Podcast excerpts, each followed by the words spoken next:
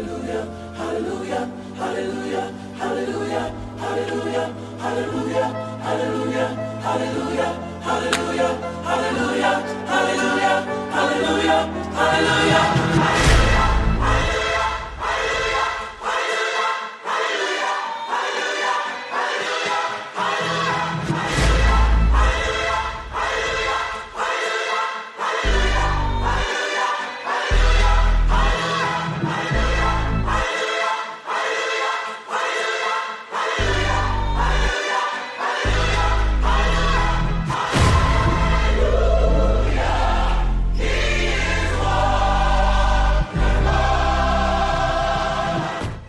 Bem, pessoal. Começa mais um PneumaCast. Esse é o nosso terceiro programa.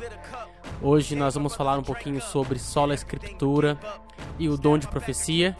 Nós ficamos um tempo parado, mas agora nós estamos voltando com tudo. E a nossa intenção é trazer um, uma contribuição à teologia pentecostal e carismática. Meu nome é Omar Júnior, eu sou o host desse programa e eu vou conduzi-lo então, vou conduzi-los então a uma entrevista com o nosso convidado de hoje super especial alguém que entende do assunto que nós vamos tratar. Hoje o convidado da nossa pauta é o pastor Ícaro. O pastor Ícaro é pastor no, em Rio Branco, no Acre, e ele aceitou o nosso convite para falar sobre esse tema que é um pouco espinhoso, mas ele tem bastante gabarito para falar daquilo que nós vamos tratar hoje. Professor Ícaro, pastor Ícaro, graça e paz, paz do Senhor, meu irmão. Se apresente aí para a gente conhecer um pouquinho mais do seu trabalho, do, do, do, que você tem feito, de como você tem contribuído para o reino de Deus aí na, na, sua cidade. Amém. Graça e paz do Senhor Jesus Cristo a todos. Primeiramente, é uma alegria muito grande estar participando, querido irmão. É... Estamos felizes porque falar da palavra de Deus é sempre um privilégio, em especial acerca de assuntos tão, tão importantes para o reino dos céus quanto às operações do Espírito Santo no meio do seu povo, né? Nós, enquanto servos de Deus, que temos recebido o Espírito Santo em nossas vidas, temos sido alcançados pela misericórdia de Deus. Eu sou, meu nome é Ícaro, Ícaro Alencar, sou aqui de Rio Branco, Acre, sou co-pastor da primeira igreja batista da Promessa. Somos uma igreja batista e também somos pentecostais ou carismáticos. Nós temos alguns irmãos em nosso meio que creem na evidência inicial como pentecostais e outros não, então nós somos pentecostais e carismáticos ao mesmo tempo, né? Então, é, nós temos já uma, nossa trajetória cristã começou no meio batista regular, né, de origem. Nós somos da minha família, das primeiras famílias de batistas aqui da região, da, da, do outro lado, do extremo oeste do Brasil, aqui no, no oeste do Acre. Em Cruzeiro do Sul foi que começou a história da minha família, né? Minha família toda dessa cidade do interior aqui do estado. E chegou um missionário norte-americano e pregou para o meu avô, meu avô se converteu, pregou para minha mãe, chegou até a mim e nós, nossa, nossa trajetória foi no meio sensacionista, né? Meio batista tradicional, mas nós tivemos então, a partir do ano de 2002, a minha família, nós experimentamos, né? a porção do Espírito com relação ao enchimento do Espírito Santo, com a manifestação de línguas e profecias, e houve então uma guinada muito grande. E isso, na época, com meus 10, 11 anos, aconteceu tudo isso. Né? E eu que, por exemplo, em meu caso, que nunca tinha presenciado um culto pentecostal, nunca tinha entrado em um culto pentecostal, é, dentro da nossa igreja, alguns irmãos pentecostais, que eram amigos nossos, né? lá que nós fizemos, amigos, na, lá na missão, na cidade, é, no, na cidade no interior do estado, é, tivemos uma experiência pentecostal em que eu recebi o dom de línguas e profecia sem nunca ter visto isso. Então, então é, no, no, no, meu caso foi, uma, foi algo muito especial porque juntou aquele fundamento bíblico sólido que nós temos, que é característico das igrejas tradicionais, né? Não que os pentecostais não tenham isso, pelo contrário, nós temos hoje a escola dominical, os seminários pentecostais, nós temos é, muita uma das maiores publicadoras no Brasil é pentecostal. Então, nós temos uhum. uma, uma base muito boa no meio pentecostal. Mas também temos esse lado de essa tradição também, né? Nossa igreja, ela segue mais ou menos nessa linha.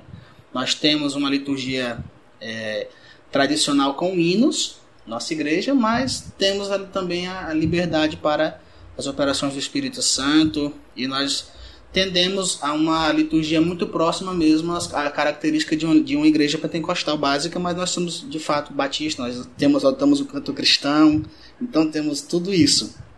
Então é assim que o Senhor nos tem conduzido. Muito bom então, pessoal. Agora nós já conhecemos um pouco mais o Pastor Ícaro, talvez você já tenha conhecido ele aí também nas redes sociais.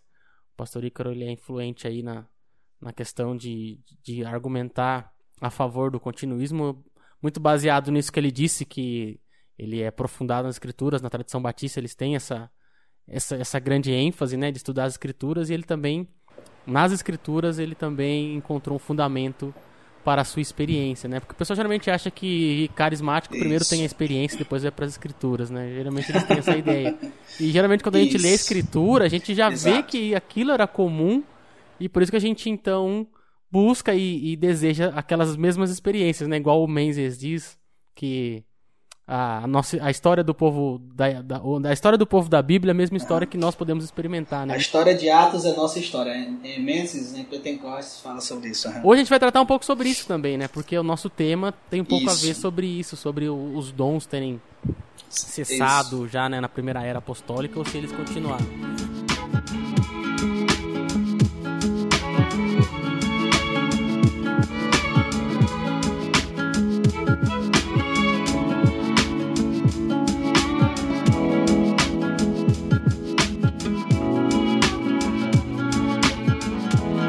A tradição batista, né, a tradição cristã reformada, certo. né, é, descendente da reforma, tem um princípio que geralmente é isso que dificulta algumas pessoas a entenderem, né, a continuidade dos dons, que é o sola escritura, né, o sola scriptura, que é o que se entende Exato. como a, uhum. toda a escritura é inspirada isso. por Deus, né, somente a escritura é a nossa regra de fé e prática.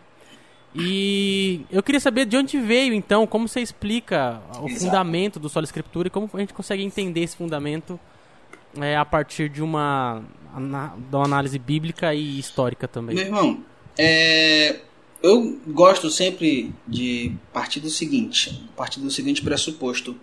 Na verdade, o, o irmão Carlos Alberto de Araújo, no livro A Igreja dos Apóstolos, ele começa é, trazendo a seguinte definição para a reforma protestante. Ele diz que a reforma protestante foi um retorno à igreja do Novo Testamento, né? Então, em meio em meio àquele emaranhado de uma de tradições e de autoridade fora da escritura, né? Ah, nós temos o que é chamado tripé da autoridade da Igreja Católica Romana, quando no século XVI Martinho Lutero, que foi o fundador da Igreja Luterana, que ele foi o pai da, da Reforma Protestante em si, quando ele reprovou aquelas tradições da Igreja Católica que estavam sendo postas é, para o povo como um peso grandioso, ele censurou publicamente a Igreja, né? E sofreu com isso as devidas sanções, sendo ameaçado de excomunhão, inclusive de execução.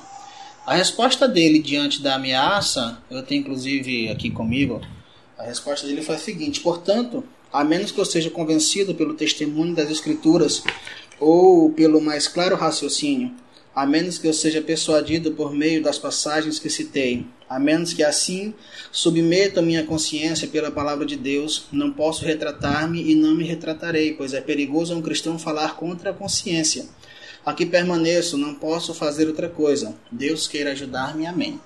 Foi com essas palavras que ele deu uma resposta é, para aquelas ameaças né, à vida dele, no sentido justamente de que ele estava, em outras palavras, desafiando aquilo que é, estava estabelecido. O que a gente precisa então entender basicamente uhum. então em que consiste o solo escritura, né? O solo escritura, basicamente, ele é um lema da reforma protestante e foi uma resposta, foi uma oposição à doutrina da Igreja Católica Romana da época, no século XVI, de que, inclusive hoje é a mesma forma, né, mas que a autoridade final para a chamada regula fidei, que é a regra de fé da igreja, é, repousa não somente nas escrituras, mas nas escrituras, mais a tradição, mais o magistério da igreja. Então esse é o tripé da autoridade, né? A autoridade da Igreja Católica Romana. Então, é, a autoridade está nas escrituras, mais a tradição, e esta tradição ela pode ou não ser derivada das escrituras, ela pode derivar de uma visão, ela pode derivar de uma compreensão filosófica, é, pode simplesmente também vir de uma das discussões é, do magistério, que é o legislativo, né? Então é, a gente vai ter justamente essa estrutura é, que está por trás, está nesse emaranhado de coisas, né, nessa estrutura, nessa superestrutura que está a, a base de autoridade da Igreja Católica Romana. No entanto, os reformadores eles insistiram que a Bíblia ela é intérprete da Bíblia. Daí então já tira totalmente a função do magistério como como o intermediário final. E daí também nós vamos ter vários outros desdobramentos, o fato, por exemplo, o livre exame das escrituras, o sacerdócio universal de todos os crentes. Então uma coisa foi levando a outra. É por isso que nós sempre vemos, é muito comum no meio reformado, é, e é correto essa visão, de que a igreja reformada está sempre sendo reformada, né? né? É, é, salvo engano, a Igreja Reformata, Reformata Est. Sempre, é, sempre, é sempre reformata, alguma coisa nesse sentido, não lembro agora. De qualquer modo, eles estão justamente com essa ideia correta. E a, correta, a ideia correta de que é, não a, a, tradição ela sempre tem que ser, se houver, ela deve ser derivada das escrituras, né? Nós temos sim uma tradição no meio protestante, isso é inegável. Nós temos as, documentos confessionais, catecismos, é, obras que são fundamentais para o pensamento, enfim, do, dos reformados, né? Por exemplo, as obras de Lutero, é, né, Nascido Escravo e outros. Nós vamos ter é, as atas do Concílio de Dort, né, do Sínodo de Dort, nós vamos ter as confissões, confissão de fé de Westminster, confissão de fé batista e é, institutos da religião cristã, as obras de Armínio. Então, todas, todo esse monte de coisas aí foi essa reação em que os homens todos, né, os reformadores em si, eles insistiram que a Bíblia interpreta-se a si mesma e que cabe à igreja aceitar a autoridade das escrituras como a única autoridade sobre si. Claro. Os reformadores então insistiram que a Bíblia ela é a única autoridade infalível a única autoridade com status infalível e que deve ser simplesmente aceita como autoridade. É uma autoridade inquestionável, ela é uma régua.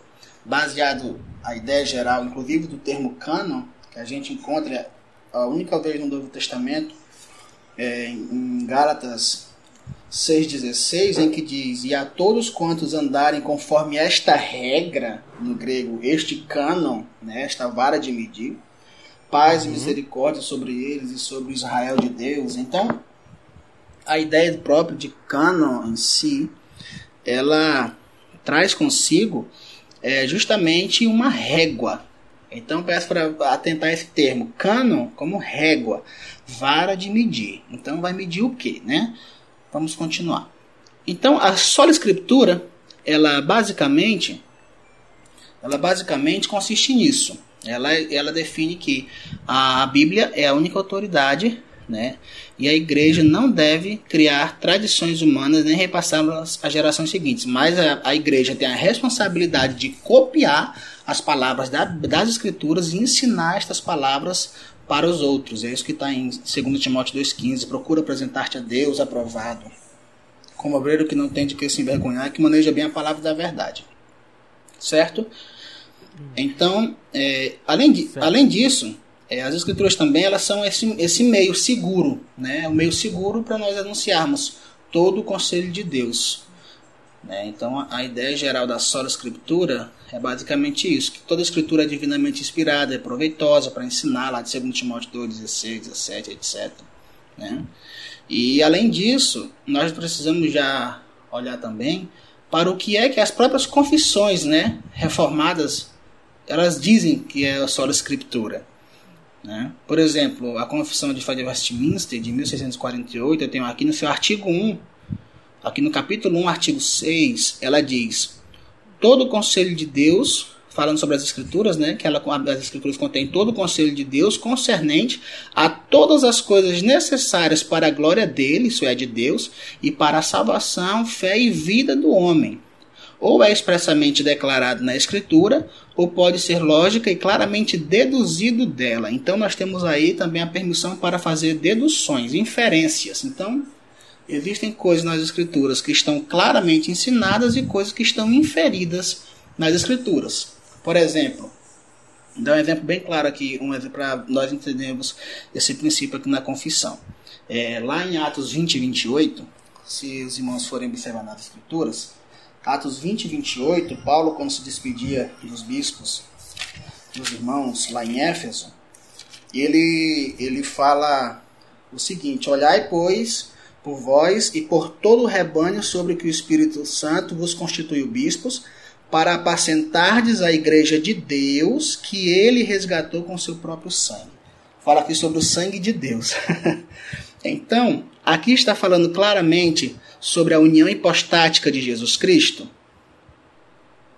Não está falando aqui que Jesus era Deus e homem, mas quando fala que quando fala sobre o sangue de Deus, então nós temos aqui a união, a união hipostática e temos também aqui a, a chamada comunicatio idiomatum, que é justamente aquela, aquela coisa que nós podemos chegar a, a afirmar que as, as atribuições de uma, de uma natureza, da natureza humana de Cristo foram dadas à divindade e vice-versa. Né? O sangue de Deus, então nós, é, vamos entender, nós entendemos no drama da redenção tudo isso daí, certo?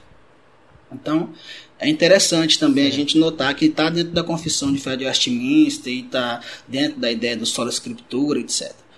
Mas aí, aí a confissão de fé de Westminster ela diz o seguinte: olha só.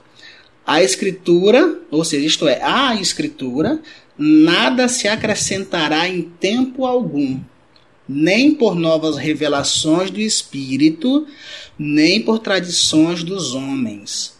Reconhecemos, entretanto, ser necessária a íntima iluminação do Espírito de Deus para a salvadora compreensão das coisas reveladas do Espírito de Deus para a, salva, uh, para a salvadora compreensão das coisas reveladas na palavra, e que há algumas circunstâncias quanto ao culto de Deus e ao governo da igreja, como as ações de sociedades humanas, etc. Então, aí nós temos agora esse ponto que para nós é interessante, para o tema específico, que a gente vai falar em outro ponto. Né? A escritura nada se acrescentará em tempo algum. E isso, é, embora talvez para é, um, um, carismático talvez se sinta desconfortável em ler essas palavras, mas nós não temos razões para isso, né? Ah, e, e ficam as e profecias, então não pode se acrescentar nada às escrituras, e é o correto, é exato, é o óbvio. Nós cremos na ação do Espírito Santo, nas profecias, vamos falar depois sobre isso, mas só a Escritura ele deixou muito bem claro. Nós temos um cânon e uma régua para medir. Nós temos uma régua para medir aquilo que é ensinado. Essa é a ideia geral da só Escritura.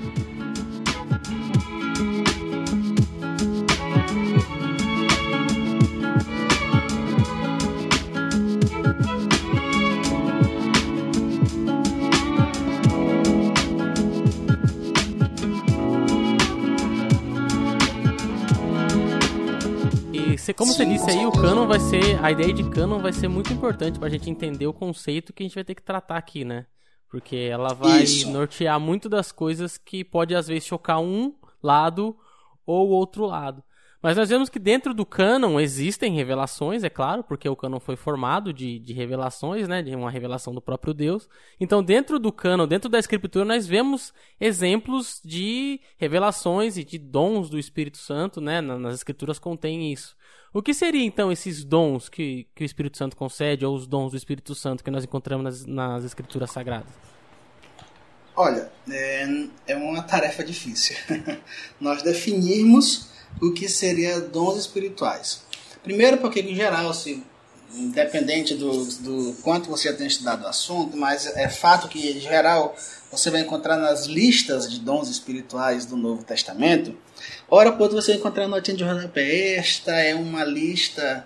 É, esta é uma lista, não é uma lista exaustiva, ela é apenas didática, isto é, dizendo, olha, podem haver outros dons nas escrituras, e isso está aberto para as inferências, né? aquilo que nós temos, é, para aquilo que está inferido nas escrituras. Então é possível sim que, por exemplo, é, quando nós lemos em Efésios, Efésios 6,18, né?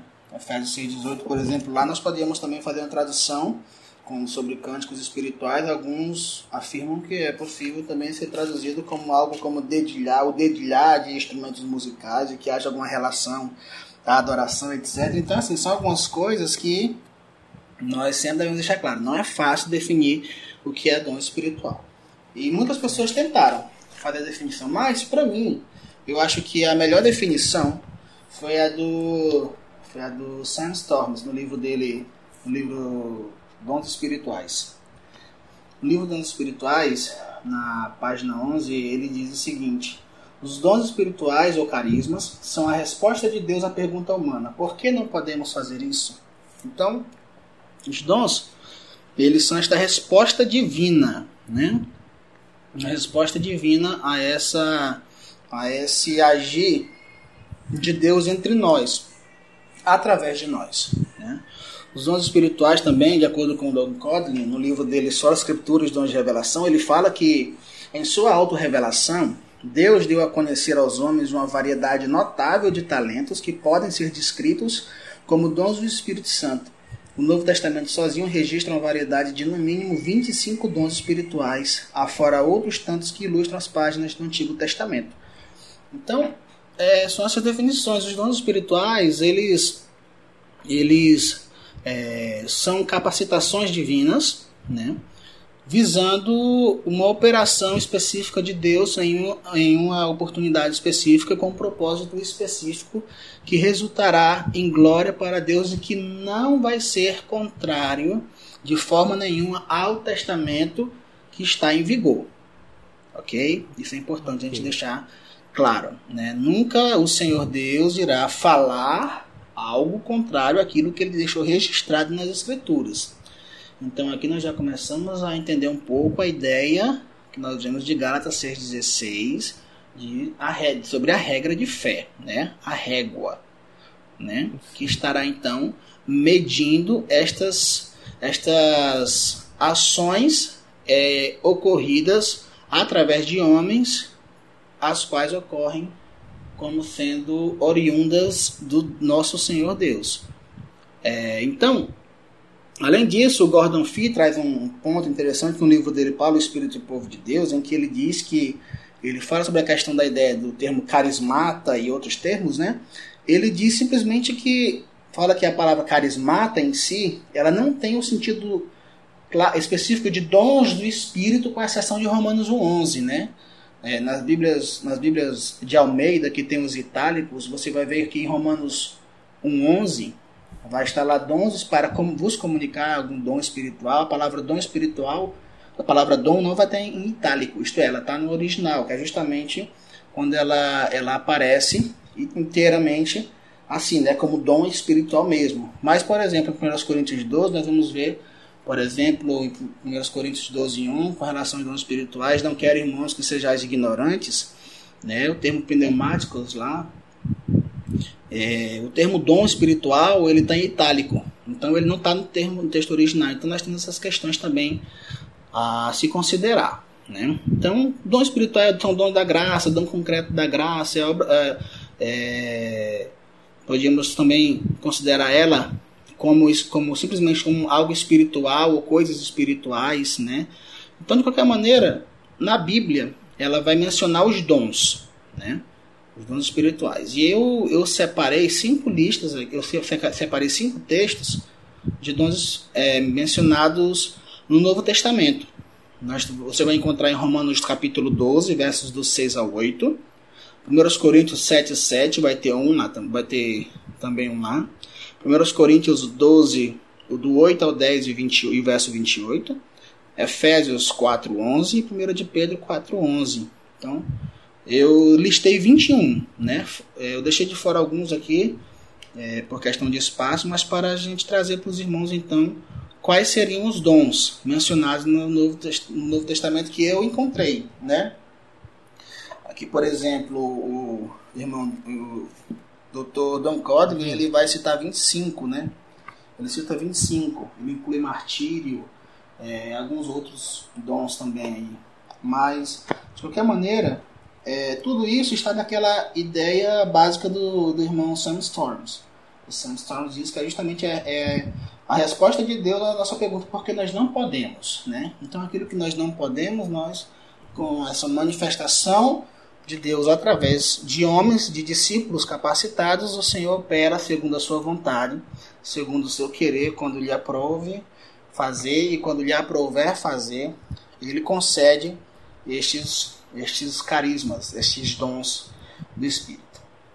É um tema só para um podcast, né, Pastor Ícaro? Onde a gente pode voltar aqui futuramente só, só para falar sobre dons espirituais, sobre as divisões, porque cada autor ele separa um tanto, né? Faz uma lista, uns consideram um, outros consideram outros, aí a gente vai ver, uns consideram mais, outros menos, uns colocam, agrupam, outros não agrupam, né? Exato, Cada autor que você exato. lê, eles separam de uma forma os dons espirituais.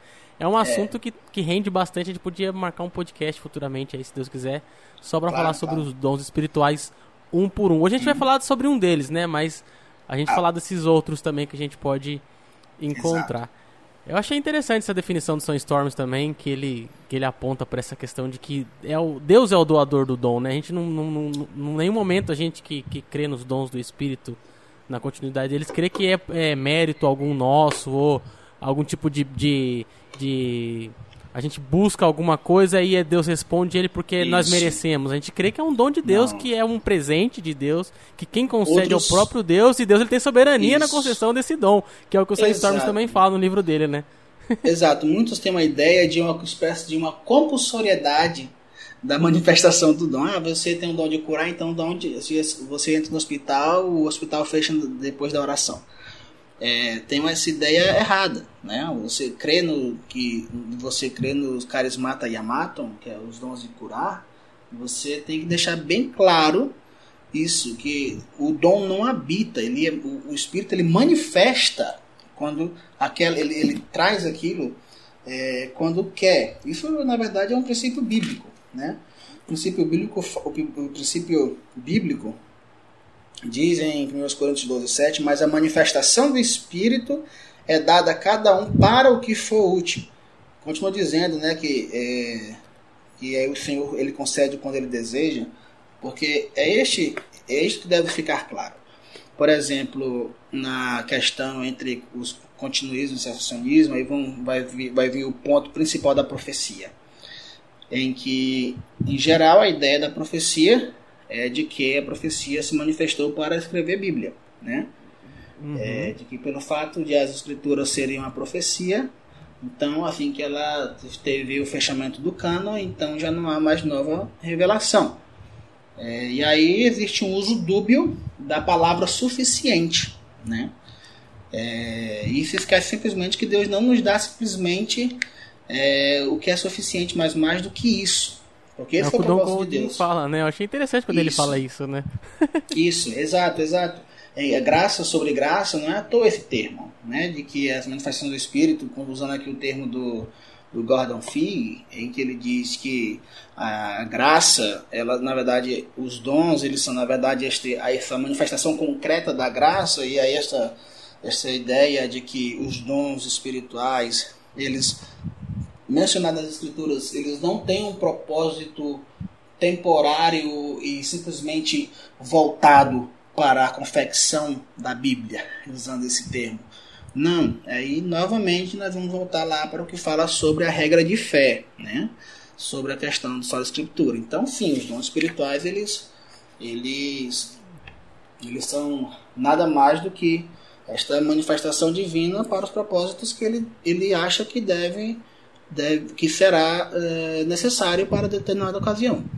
Então, basicamente... Fazendo um parênteses aqui, bem, bem grandinho, a gente está na semana.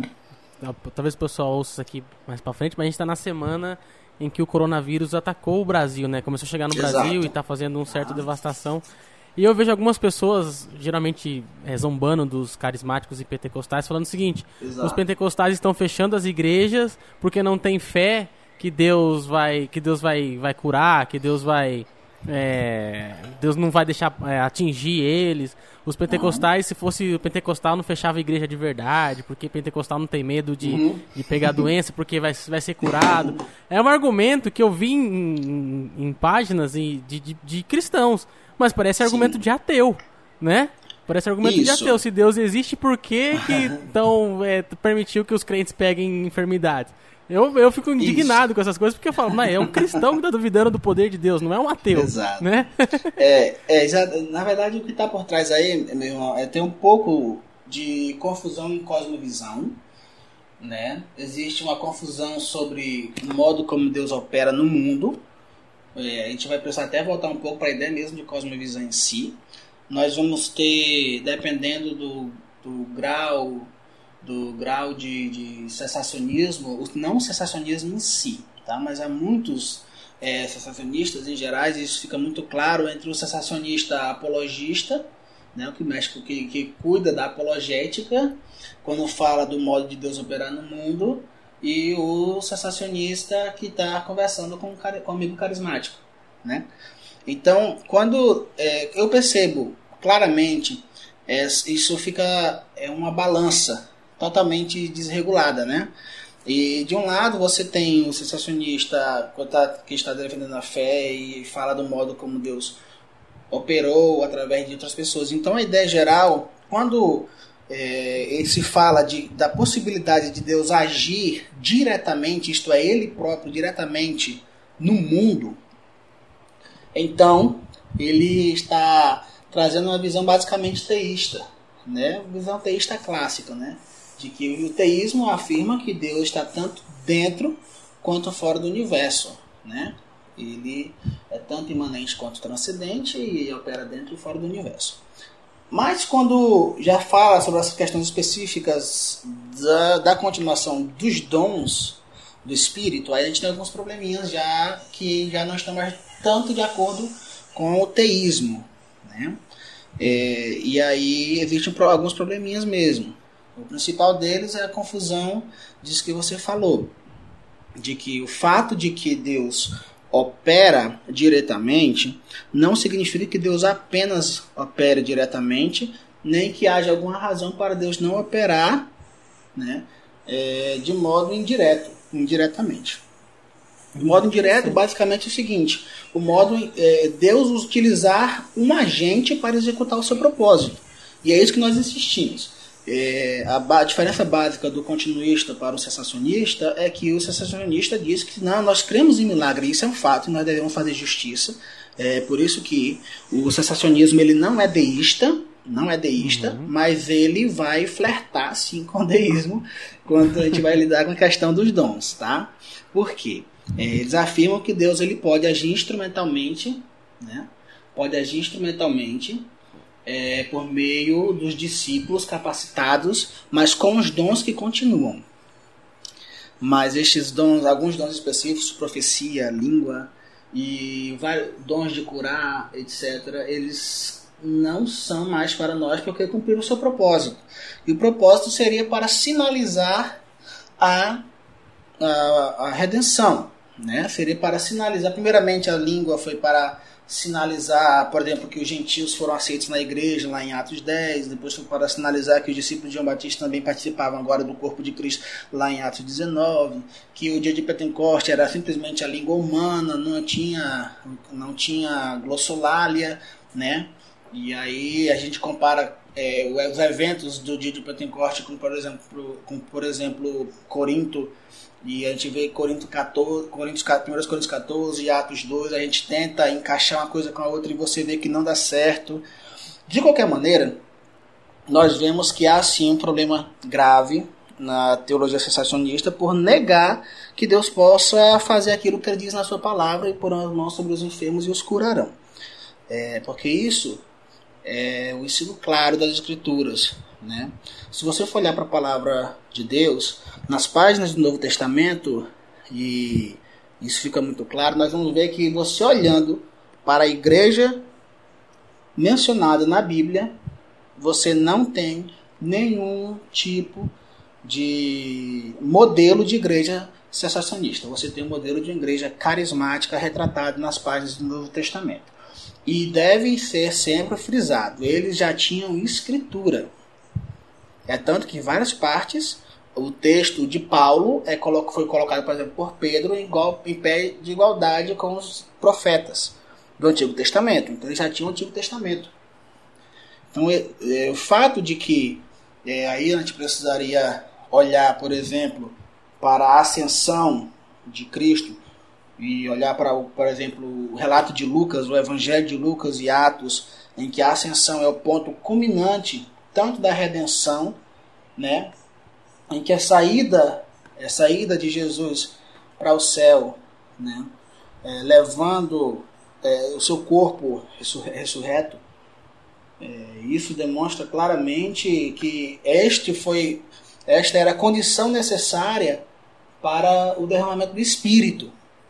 Agora é interessante a gente notar o seguinte: é, em geral, quando o sensacionista fala sobre esse derramamento do Espírito, ele diz ali que era simplesmente ali todos os salvos eles foram é, de todas as eras eles foram espiritualmente batizados pelo Espírito Santo naquele início da igreja, né?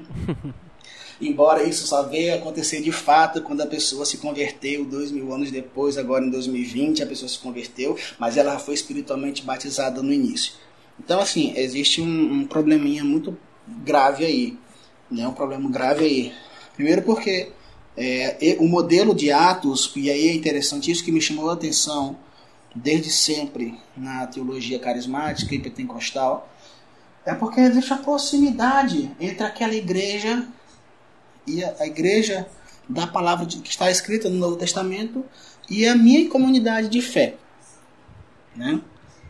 Não é uma coisa diferente. Não, você olha para uma igreja como a de Corinto, repleta de problemas, mas Paulo, mesmo assim, diz para eles: busquem com zelo os melhores dons. Ele não proibiu o dom.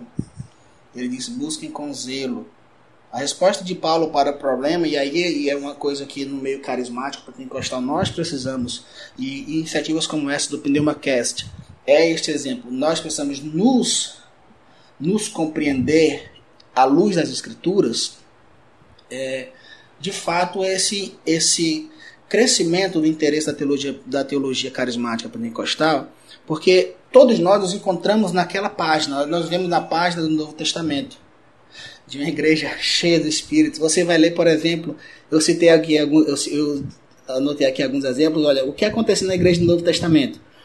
Né? Os irmãos lá no cenáculo, línguas. Estevão, ele teve o dom de, de operação de maravilhas. Em, em Atos 6, Estevão estava operando maravilhas. Mas no capítulo 7, ele é martirizado. Então, está a resposta para a sua pergunta. Então, Estevão, no dia, ele foi usado para operar maravilhas e no, dia, no capítulo seguinte ele está sendo martirizado.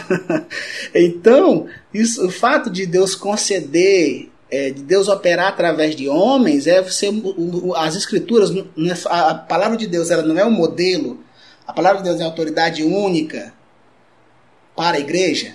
Se a Bíblia é a autoridade única, por que, que Estevão, no dia sendo usado com, os, com dons de operação de maravilha, no, dia seguinte, no, no capítulo seguinte ele é martirizado?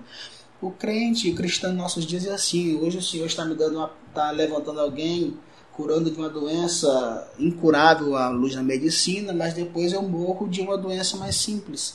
Porque há um propósito divino, porque até a morte para o crente não é uma perda. Então é necessário a gente ter uma resposta, um olhar bíblico e clínico para essas perguntas um pouco, até certo ponto, um pouco capciosas, né? Por exemplo, Felipe, também dons de curar e, o de expulsão dos expulsou demônios, também Ananias teve dons de curar. Barnabé, Simeão, Lúcio, Manaém, os profetas na cidade de Antioquia que profetizavam lá em Atos 13. Inclusive Barnabé foi chamado de apóstolo. Efésios capítulo é, capítulo 4 vai falar também sobre os dons ministeriais. Né? Em Gálatas fala sobre as operações de maravilhas, profecias que aconteciam na cidade de Roma, Corinto, Tessalônica, discernimento de espíritos mencionados lá na, na igreja de Tessalonicenses. Então, esta era a igreja do Novo Testamento. Era uma igreja poderosa e carismática. À luz do Novo Testamento, nós podemos dizer que, que o padrão que a gente encontra no Novo Testamento é isso, é este nem, não tem nenhuma prova na Bíblia que não tem nada na palavra de Deus dizendo que isto era um, um, propósito temporário. Nós não temos isso na palavra de Deus. A gente vai falar, deixar mais claro depois em outros pontos. Aleluia, aleluia, aleluia, aleluia, aleluia, aleluia. hallelujah, hallelujah, hallelujah, hallelujah, hallelujah.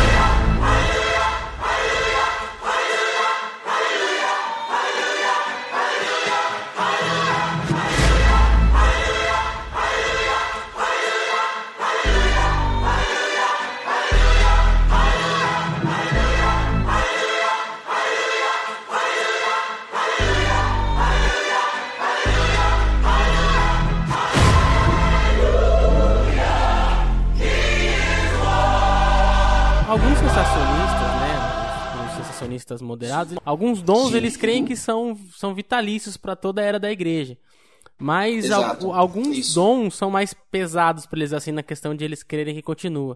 Essa, acho que no final do ano passado, se eu não me engano, no começo desse ano, a editora Vida Nova, Edições Vida Nova, lançou o livro do Dr. do Dr. Tom Schreiner, né, Dr. Thomas Schreiner, em que ele faz alguns argumentos em favor do cessacionismo, né? Chama Dons Espirituais, uma perspectiva cessacionista. E ele é bem polido no Certo. livro, ele é bem gentleman, assim, na- no- com, com quem discorda dele com, e com, é com a forma de discordar. E ele vai falar sobre isso, né? Sobre ele não tem muita dificuldade com alguns dons, ele crê que alguns dons continuam, mas ele vai citar três dons que ele tem uma certa dificuldade, que é o dom de línguas, Aham. o dom de cura, né? Que ele fala que, que tem uma- não tem uma posição formada ainda, mas ele tende a ser sensacionista. E o, o- e o principal, que ele gasta mais tempo argumentando, que é o dom de profecia. Que ele fala que o dom de profecia, se continua em voga hoje, né? Ele afeta diretamente aquilo que você falou no começo, sobre a confissão de fé, sobre a ideia de cânon e a ideia de sola escritura. E aqui que a gente entra no ponto é, que a gente queria tocar nesse podcast, né? Que como que Certo. o dom de profecia, que é um dos dons listados na, na, na Bíblia, né? A gente encontra ele em 1 Coríntios 14. Encontra ele em 1 Coríntios. É, como que a gente vai relacionar, então, essas manifestações que nós vemos na igreja primitiva com a ideia de que existe um cânon e esse cânon foi fechado, essa regra, né? Essa régua foi fechada. E como que a gente então consegue relacionar o dom de profecia, porque a gente entende que o dom de profecia é um dom de revelação, né? Não é um dom de expor Isso. texto bíblico, porque não faz nem sentido essa Exato. ideia. Exato. Mas a ideia de que é uma revelação da parte de Deus, até o próprio, até o próprio Tom Schreiner, ele concorda com isso. E ele. Então, como que a gente faz pra conciliar, né? Essa, essa ideia de dom de revelação de Deus com a ideia desse cânon fechado, do solo escritura? Como que a gente consegue conciliar esses dois pontos, professor? Olha, eu gosto de partir do seguinte: é, como nós podemos conciliar dois amigos? Não tem necessidade. É, isso, isso faz parte da vida da igreja do Novo Testamento e faz parte da nossa vida eclesiástica, porque você não vai para a igreja com o objetivo de receber uma profecia. Exatamente. Você vai para a igreja com o objetivo de ouvir a palavra de Deus e no meio da adoração ao Senhor se manifesta e levanta pessoas dotadas com esse dom e, algumas, e uma mensagem é proferida. E nessa mensagem que é proferida, é, inclui também alguns determinados. Deus traz à luz algumas determinadas questões específicas para o propósito da igreja. Por exemplo, vamos lá. É, aí agora vai começar a ficar claro aquilo que eu falei no início lá de Gálatas 6,16 sobre a regra de fé. É, nós devemos todos seguir, seguir essa mesma regra, certo? Então, todos devemos seguir esse mesmo cano, esta mesma vara de medir. A palavra de Deus, ela é uma profecia? Creio que sim. Sim. Ela é uma profecia canônica? Creio que sim também. Exato. Então, se ela é uma profecia canônica, ela é uma profecia régua. O que uma profecia régua, o que que uma régua vai medir? É por isso que nós devemos julgar os espíritos, como nós vemos o exemplo de Paulo em 1 Coríntios 14. É, Paulo, quando ele escreve acerca da carta dele, 1 Coríntios capítulo 14, 1 Coríntios 14, versículo de número 37, Paulo diz: Se alguém cuida ser profeta ou espiritual, reconheça que as coisas que vos escrevo são mandamentos do Senhor. O que, que Paulo está dizendo aqui? Aquilo que eu estou escrevendo é para ser aceito de forma impreterível. É para ser aceito sem questionamentos. Então, a régua que nós temos para medir outras profecias é ensinada por Paulo no mesmo capítulo. Paulo diz assim, verso 30, é, verso 29, mas e falem dois ou três profetas e os outros julguem. Que tipo de profecia é essa que os outros devem julgar, que é diferente daquela que o Paulo diz que aquilo que ele escreve deve ser feito como mandamento? Certamente não é o mesmo tipo de profecia, é uma profecia canônica. Aqui está o princípio da só escritura, claro, na palavra de Deus. Então, nós temos aqui, na época em que nós tínhamos os apóstolos vivos, nós tínhamos a autoridade pessoal deles. Na medida que os apóstolos foram morrendo, e aqui eu quero deixar claro, os apóstolos chamados pelo, pelo filho, tá bom? É importante deixar claro. É importante nós Sim. diferenciarmos. Por quê? É, à luz de Efésios 4, nós vamos ver uma questão relacionada à ascensão e a apóstolos. Depois no versículo 11, capítulo 4, verso 7, você vai encontrar falando que subindo ao alto, levou cativo, cativeiro, deu dons aos homens, etc. E depois da ascensão fala sobre os, os, os dons ministeriais. E aí fala de, de outros apóstolos. E aí a gente linka isso com Atos 13, Atos 14, é, Romanos 16, que fala sobre alguns outros que foram chamados de apóstolos e embaixadores enviados das igrejas, que são os chamados apóstolos enviados pelo Espírito. E, e porque o Espírito Santo foi quem chamou. Então nós temos que diferenciar. Aqui Paulo usou nossa autoridade como um apóstolo enviado pelo Filho, chamado diretamente por Cristo, lá em Atos 9. Ele fala: aquilo que eu escrevo é mandamento do Senhor. A igreja simplesmente aceita. Aqui está a regra de fé. Uma profecia canônica vai fazer o quê? Ela vai medir outras profecias.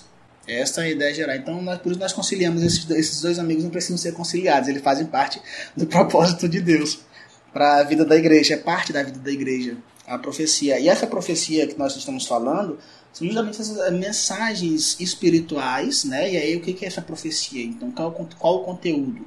Mensagens espirituais específicas que vão trazer alguma resposta a alguma necessidade humana dos crentes. É que geralmente o pessoal que, que, que entende profecia, né, como o próprio Dr. Tom Schreiner vai falar, que o fato de, de Deus falar, né, torna a ideia de que se Deus continua falando da mesma forma que ele falou é, antigamente, né, com revelações canônicas, né, revelações que, que são do mesmo porte das revelações bíblicas, então nós teríamos que ter necessariamente um cânon aberto, né, para receber essas novas revelações de Deus. Eles não vão diferenciar, né, essa, essa, fazer essa diferença que você está fazendo aí sobre os tipos de revelações, né? Isso é porque eles confundem duas coisas: infalível e inerrante. É, a profecia que é Deus fala conosco usando um discípulo, ela é infalível. Por exemplo, alguns podem não entender bem isso, mas ela, ela é infalível por quê? Porque ela provém de um Deus que não falha. Então, aquilo que Deus fala, ele fala de forma acertada e verdadeira. Quando a profe... nós estamos aqui, é claro, assumindo estamos partindo aqui, nós estamos pressupondo que é uma profecia verdadeira. Nós não vamos entrar no ponto de uma profecia de origem humana, da carne, né, porque o espírito do profeta está sujeito ao profeta, nem de uma, uma fala é, de, de origem diabólica. Mas uma Sim. profecia, ela vai ser infalível porque é Deus quem está falando. Se, por exemplo, olha só como, como a gente precisa simplesmente entender isso.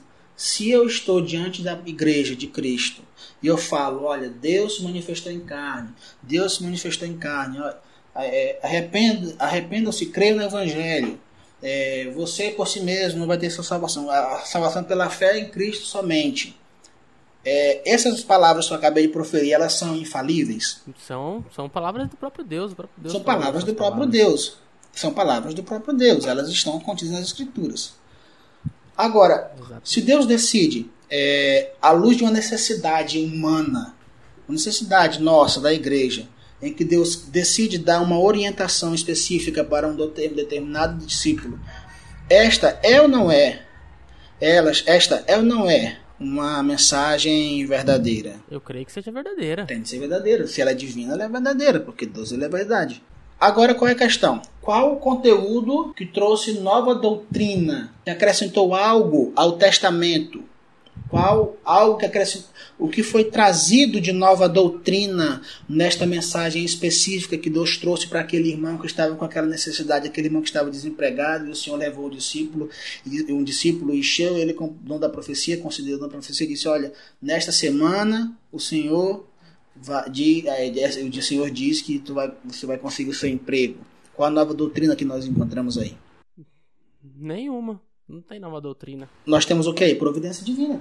Providência divina, mas não é uma doutrina nova, né? É uma doutrina que já existe. Não é, é uma doutrina. Divina. Exato, exato. É a providência divina que está na Bíblia. Então, então o que, é que nós vamos fazer? Pega essa profecia e mede com a régua. Profecia é régua. Ela está contra a Bíblia?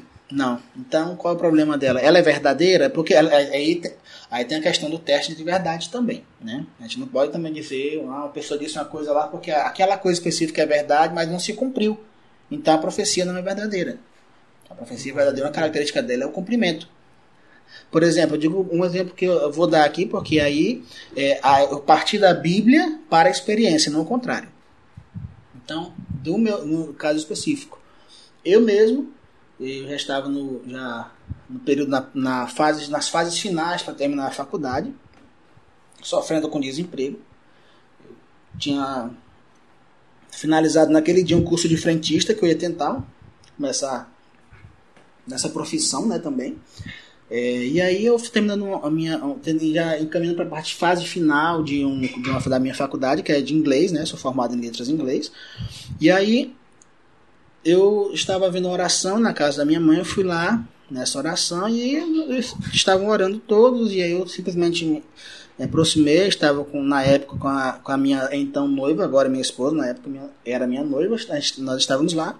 E o Senhor então trouxe uma palavra à boca de uma irmã, dizendo: olha, a, daqui a dois dias você vai estar empregado. E isso era uma terça-feira. Amém? Criei na palavra, né? Amém. Fiquei, aquilo me trouxe uma alegria, uma esperança. Eu estava de fato sem saber o que ia fazer, já noivo, querendo me casar e nada. E aí, então, na quarta-feira, no dia seguinte, estava lá na faculdade e por lá disseram: olha, na escola tal, estão precisando de professor. Agora saiu ontem um professor de inglês e estão precisando de um professor lá. É, vai lá ver se você consegue. E foi dito para a sala inteira. Eu falei, eu vou lá, mas eu não sei se alguém vai conseguir. Eu saí mais cedo nesse dia, é, preparei um currículo de última hora e no dia seguinte de manhã eu fui lá na escola para conversar com o coordenador. Só que nessa escola, é uma escola particular, você tem que fazer um treinamento de três meses. Pela urgência, eu entrei na sala de aula para um teste e nisso eu fiquei até o meio do ano porque eu saí por causa de um concurso. Oh, glória, Deus faz, eu creio.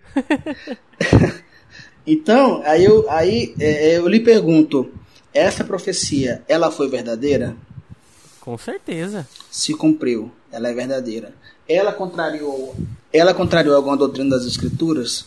Nenhuma. Não. Então, ela foi medida pela régua, pela régua ela foi medida pela régua, ela está aí e trouxe para mim edificação e mais certeza ainda de que é um Deus que cuida de nós. Então não tem necessidade de reconciliar dos amigos. o pastor Ivan Teixeira ele tem uma frase que eu acho muito interessante. Ele fala o seguinte: é, o Espírito Santo fala na Bíblia, né, através da Bíblia, a parte da Bíblia, mas nunca contra a Bíblia. Ele, ele, ele entende que é, o Espírito Santo ele pode se manifestar, mas nunca vai se manifestar contra aquilo que já está revelado. Que não, porque ele não se contradiz. Exato, exato. Essa é uma propriedade da natureza divina. Devido ao escopo do tempo aqui, eu também vou me limitar a não contar o meu testemunho, mas um dia eu conto. Eu também já tive experiências com profecias quase igual a sua, assim, nesse sentido. Acho que a gente, a gente que é carismático, pentecostal, que está aberto a essas, essas manifestações, a gente acaba sempre tendo um, um contato assim, né, com, com essas experiências. É, faz parte, né? faz parte, né, da, daquilo que nós temos vivido. o Dr. Sunstorm, ele escreveu um livro chamado assim, Praticando o Poder. Não sei se você chegou a ler aquele Practicing Power. Não, não. Ele fala que o, o, a grande, o grande problema é que as pessoas não experimentam os dons do espírito é que elas são ensinadas que eles não existem ou que eles deixaram de existir. E a gente que crê que os dons são para hoje, nós temos mais abertura, né, ao Espírito Santo, estamos claro. sempre abertos a receber uhum.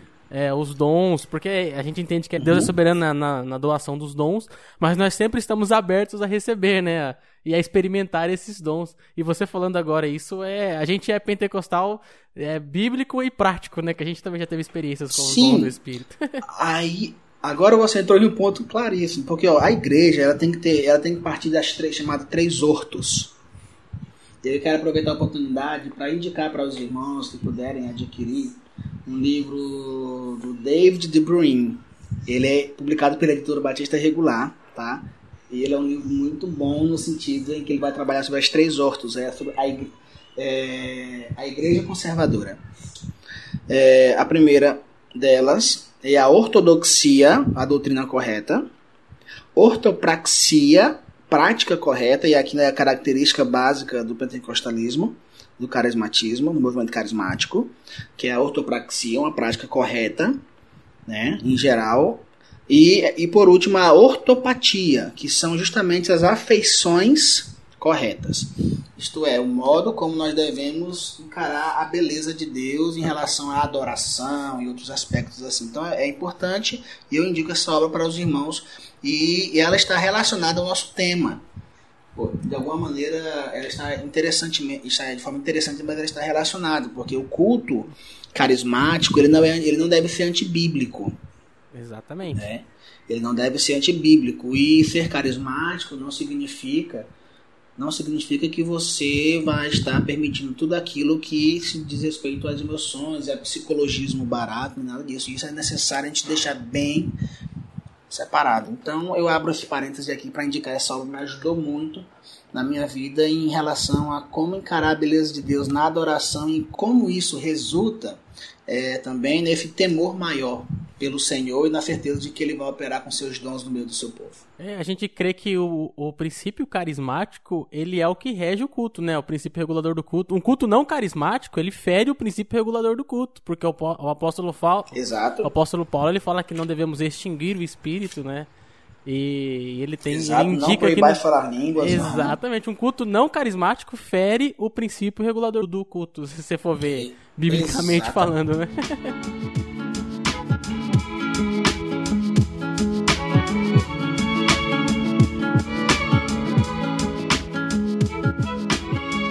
Pastor Ícaro, nossa conversa se, se, estendeu bastante. Acho que nós podemos é, separar em duas partes esse, esse podcast. Eu, tudo bem. E aí, porque já deu. Já, já conversamos uma hora e o podcast tá rendendo. E nós temos. A pauta continua. tem mais três perguntas continua, que eu quero te fazer. Então vamos fazer o seguinte. Sim. Vamos guardar essas perguntas para os ouvintes que ouviram até aqui. Uhum. Pra gente gravar um segundo podcast, né? Com, com a continuidade desse podcast aqui. A gente parou então é, definindo os dons de profecia e como ele se relaciona com a escritura. E depois então a gente vai entrar em alguns uhum. textos da Bíblia para conseguir entender isso aí. O que, que, você acha? Isso. Tudo por mim tá, está excelente. Está excelente. É porque ah, nós, então... conversar com quem tem bastante uhum. conteúdo é assim, a conversa se estende, vai embora, e quando você vê, já extrapolou o horário. E... É, a melhor coisa é falar a palavra de Deus. Porque senão eu teria que correr com os próximos temas e eu não quero fazer isso. Certo. Eu quero aproveitar e extrair o máximo que eu conseguir de você. Então, Pastor Ícaro, pra gente, pra gente finalizar Sim. aí, então, a, a, nossa conversa, a gente, é, terminando definindo revelação e como conciliar ela com o solo escritura, né? Que a, as diferenças entre as revelações, né? Que você disse aí. Eu queria, então, que você sintetizasse é, essa ideia de como conciliar, então, solo escritura e os dons de revelação num, num, num, numa frase curta, assim, num, num, rapidinho, assim, pra gente uhum. sintetizar esse pensamento para fechar esse, esse, episódio. Certo. É, é, a, ideia, a ideia geral é a seguinte: aonde houver operações do Espírito Santo com seres humanos, embora regenerados, porém simul justos et pecadores, isto é, tanto é, simultaneamente justos e pecadores, aonde houver operação do Espírito Santo haverão problemas e nós devemos estar abertos para as devidas correções. Primeiro ponto mas na certeza de que a correção não significa é, na, no extinguir da operação do espírito. A operação do espírito é totalmente é, voltada ao padrão bíblico. O padrão bíblico da igreja é uma igreja carismática, o padrão bíblico da igreja é de uma igreja repleta de manifestações do espírito e não há até agora não teve de forma nenhuma nenhuma mudança do testamento, né? Para provar para nós que já é um propósito atingido na primeira geração de cristãos. Né?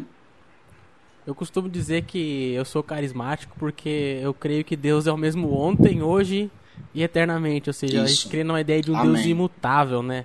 E se Deus, ele no Antigo Testamento derramava o seu espírito, no Novo Testamento ele derramava o seu espírito, a igreja hoje vive nesse período em que Deus está derramando o seu espírito ainda. E nós cremos que Amém. nós podemos desfrutar, né? Então, eu, eu creio que ser, ser carismático se, re, se resume a isso. Não que a gente coloque a nossa experiência acima das escrituras, mas uma leitura atenta Sim. das escrituras a gente vai conseguir é, entender as nossas experiências e, e, e, responder a pergunta do São Storms, né? Por que não? por que sim, não? Se a Bíblia sim, nos claro. promete, por que não? Uhum. Sim, e além disso, e para nós finalizarmos, é, existe uma questão que a gente tem que sempre deixar claro com relação, com relação à questão de, da, da revelação. Né? E aqui eu quero finalizar nesse ponto, já para deixar para a gente continuar é, no próximo, porque eu quero falar, e vou aproveitar a oportunidade, já que nós vamos ter uma segunda parte, é, para nós falarmos um pouco mais sobre a questão do cânon né, em si, sobre essa relação do cânon. É, eu finalizando em João 20, 21, é, João 21, 25, em que o apóstolo João diz: Há, porém, ainda muitas outras coisas que Jesus fez, e se cada uma das quais fosse escrita, cuido que nem ainda o mundo todo poderia conter os livros que se escrevessem. Amém. Aí está a ideia geral. A revelação da Bíblia ela é suficiente? É, ela é suficiente ela é exaustiva no seguinte no sentido de que Deus já não fala mais nada, né? Deus já não fala mais nada em resposta às necessidades específicas. É, Deus não pode dar uma resposta específica para uma necessidade específica. Hum, isso daí nós vemos pela palavra de Deus que há muitas outras coisas que Jesus fez e falou e não estão registradas. Então a Bíblia ela é suficiente, mas ela não é revelação exaustiva. Isso ela não diz tudo o que Deus já disse, há muitos profetas na palavra de Deus que eles foram profetas e nós não temos nenhum relato de profecia. Um primeiro exemplo é Miriam, ela era profetisa, mas não temos nenhuma profecia dela, senão o cântico dela, mas ela já foi chamada de Miriam, é de profetisa, né? E nós temos outros exemplos também, os profetas na Bíblia, que eles foram chamados de profetas, Micaías, ele é profeta, mas não temos, né? Um exemplo de uma profecia específica dele, mas ele era um profeta. Por que será? né? É, olhando para o Novo Testamento, nós temos alguns irmãos chamados de profetas, na, nós vimos agora há pouco aqui, que eu, eu inclusive citei anteriormente, né? sobre as, as, as, filhas de Filipe, que elas eram profetisas, lá em Atos 21, versos 8 e 9, elas eram profetisas. Mas o que foi que elas profetizaram? Não sabemos. Não está na Bíblia. Mas eram profetisas. Então, é, a revelação exaustiva, não, a palavra de Deus, ela não tem o objetivo de dizer tudo o que Deus quer nos dizer, porque nós temos a, a eternidade inteira para ouvir da boca do nosso Senhor. E vamos viver de eternidade, eternidade ainda assim nem todos os livros vão conter aquilo que Deus ainda tem para nos dizer. Oh, e aqui já está relacionado também com o que é perfeito, quando vier o que é perfeito. Isso a gente vai, a gente vai, ó, se você gostou desse podcast, fique aí que a gente vai, no, no, no, segunda parte desse, desse, desse episódio, a gente vai entrar em 1 Coríntios capítulo 13 para definir o que é perfeito, entender um pouco mais sobre o cânon que o pastor Ícaro tem para nos falar aí. Vamos tentar entrar um pouquinho também em Efésios para entender um pouco sobre o fundamento dos apóstolos e dos profetas. Então vocês não perdem por esperar. Esperem, a gente vai continuar essa, esse nosso papo aqui em um outro episódio, para não ficar muito grande esse episódio e para a gente aproveitar bastante o, o professor e pastor Ícaro para ele detalhar esses temas para a gente aqui, vai ser muito enriquecedor e eu creio que vai abençoar muita gente que talvez ainda tenha dificuldade de entender esses princípios. Pastor Ícaro, queria te agradecer pela sua disposição de nos atender. Queria te agradecer por, por ter se empenhado em nos explicar essas questões que que para muitos ainda é difícil, para outros eles não, nunca tiveram contato com isso, eles tendem a ter dificuldade de conciliar as duas coisas.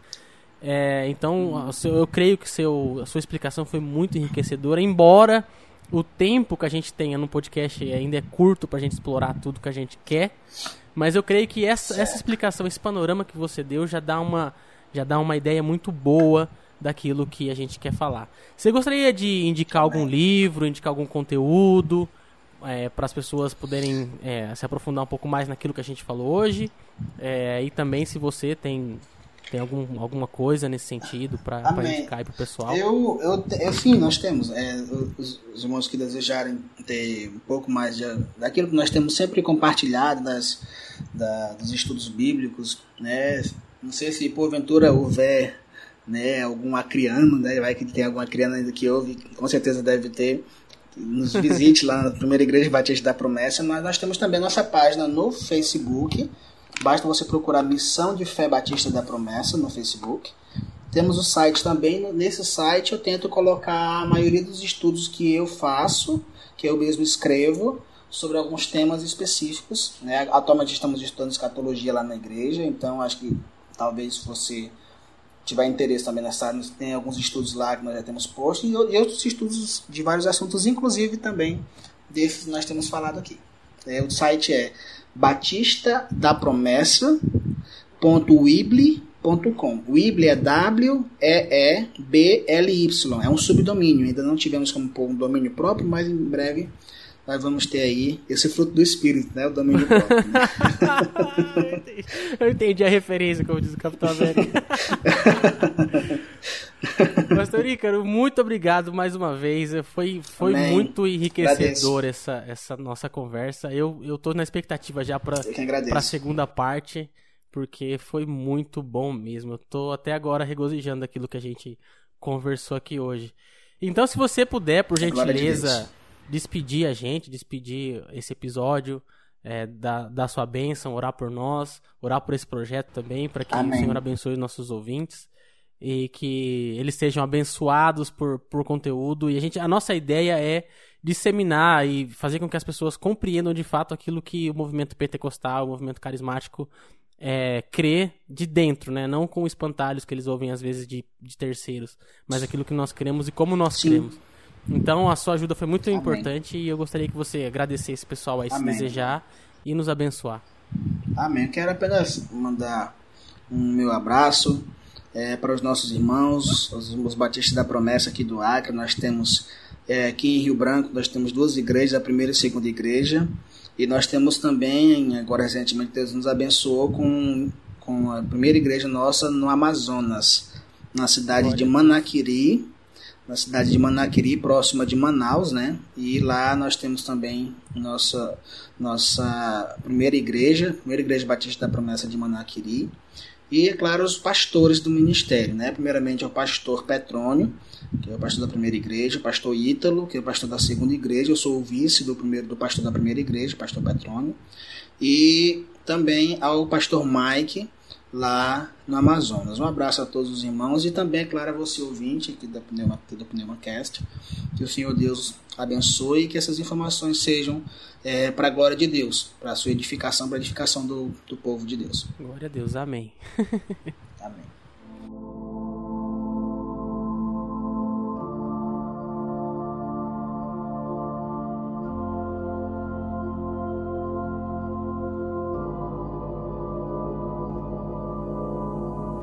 God is king, we the soldiers. Ultra beam out the solar.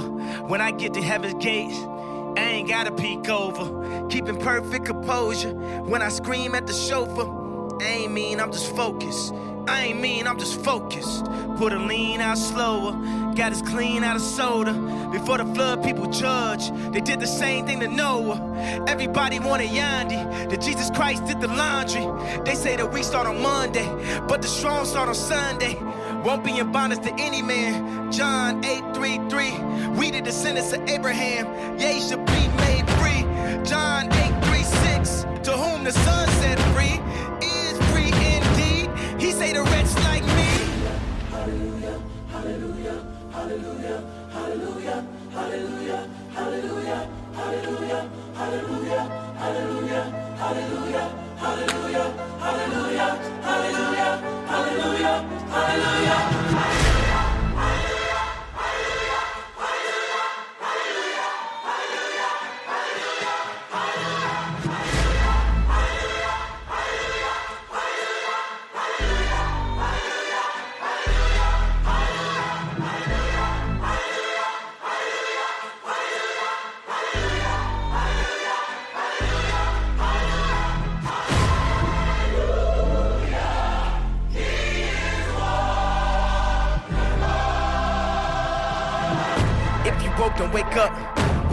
with Judas kissing makeup.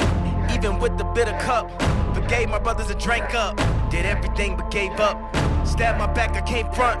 Still we win, we prayed up. Even when we die, we raise up. Ain't no wanting, no we need it. The powers that beat have been greedy. We need ours by this evening. No white flag or no treaty. We got the product, we got the tools, we got the minds, we got the youth.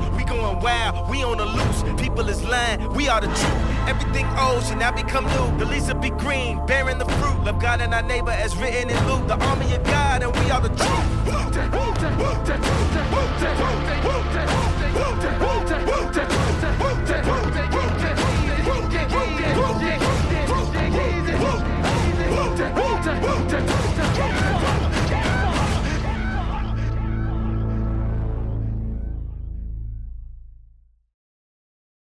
Vou agora fazer. Vou fazer agora aqui uma oração, meu irmão, que uma conversa sobre a palavra de Deus sem oração não tem sentido, né? Deus querido amado, muito obrigado, Senhor, pela tua misericórdia, tua graça derramada sobre nossas vidas. Eu te louvo, ó Deus, por estas bênçãos tão maravilhosas da redenção. Ó Deus querido, eu te louvo, porque todos os dias temos sido alvo de tua graça. A tua misericórdia, Senhor, seja sobre nossas vidas, sobre o teu povo. Eu rogo a Ti, Senhor, neste momento, que derrame todos os dias sede e desejo para cumprirmos o ID, porque, ó Pai, o fim último de todas estas manifestações do Senhor em nosso meio, além de nossa edificação, é também para compartilharmos a Tua mensagem de modo poderoso, pois o Teu Evangelho, Senhor, a mensagem do Evangelho é o poder Teu para a salvação de todo aquele que crê. Ó Pai, se conosco, fica conosco todos os dias. Abençoa, Senhor, todos os nossos ouvintes neste momento. Abençoa, Pai amado, teu filho, irmão Omar Júnior, PneumaCast, Pneuma Academy também, todos que estão envolvidos, ó Pai, e que têm entregado as suas vidas em prol do teu reino. Ó Deus querido, sabemos que é um privilégio grandioso ao mesmo tempo que é também, ó Pai amado, uma obrigação, porque ai de nós se não pregarmos o Teu Evangelho. Abençoa a Tua igreja, onde quer que estejam os Teus filhos neste momento, e nos ajude, Senhor, todos os dias, a sermos fiéis e sinceros até a morte. Em nome de Jesus é que eu oro. Amém. Amém.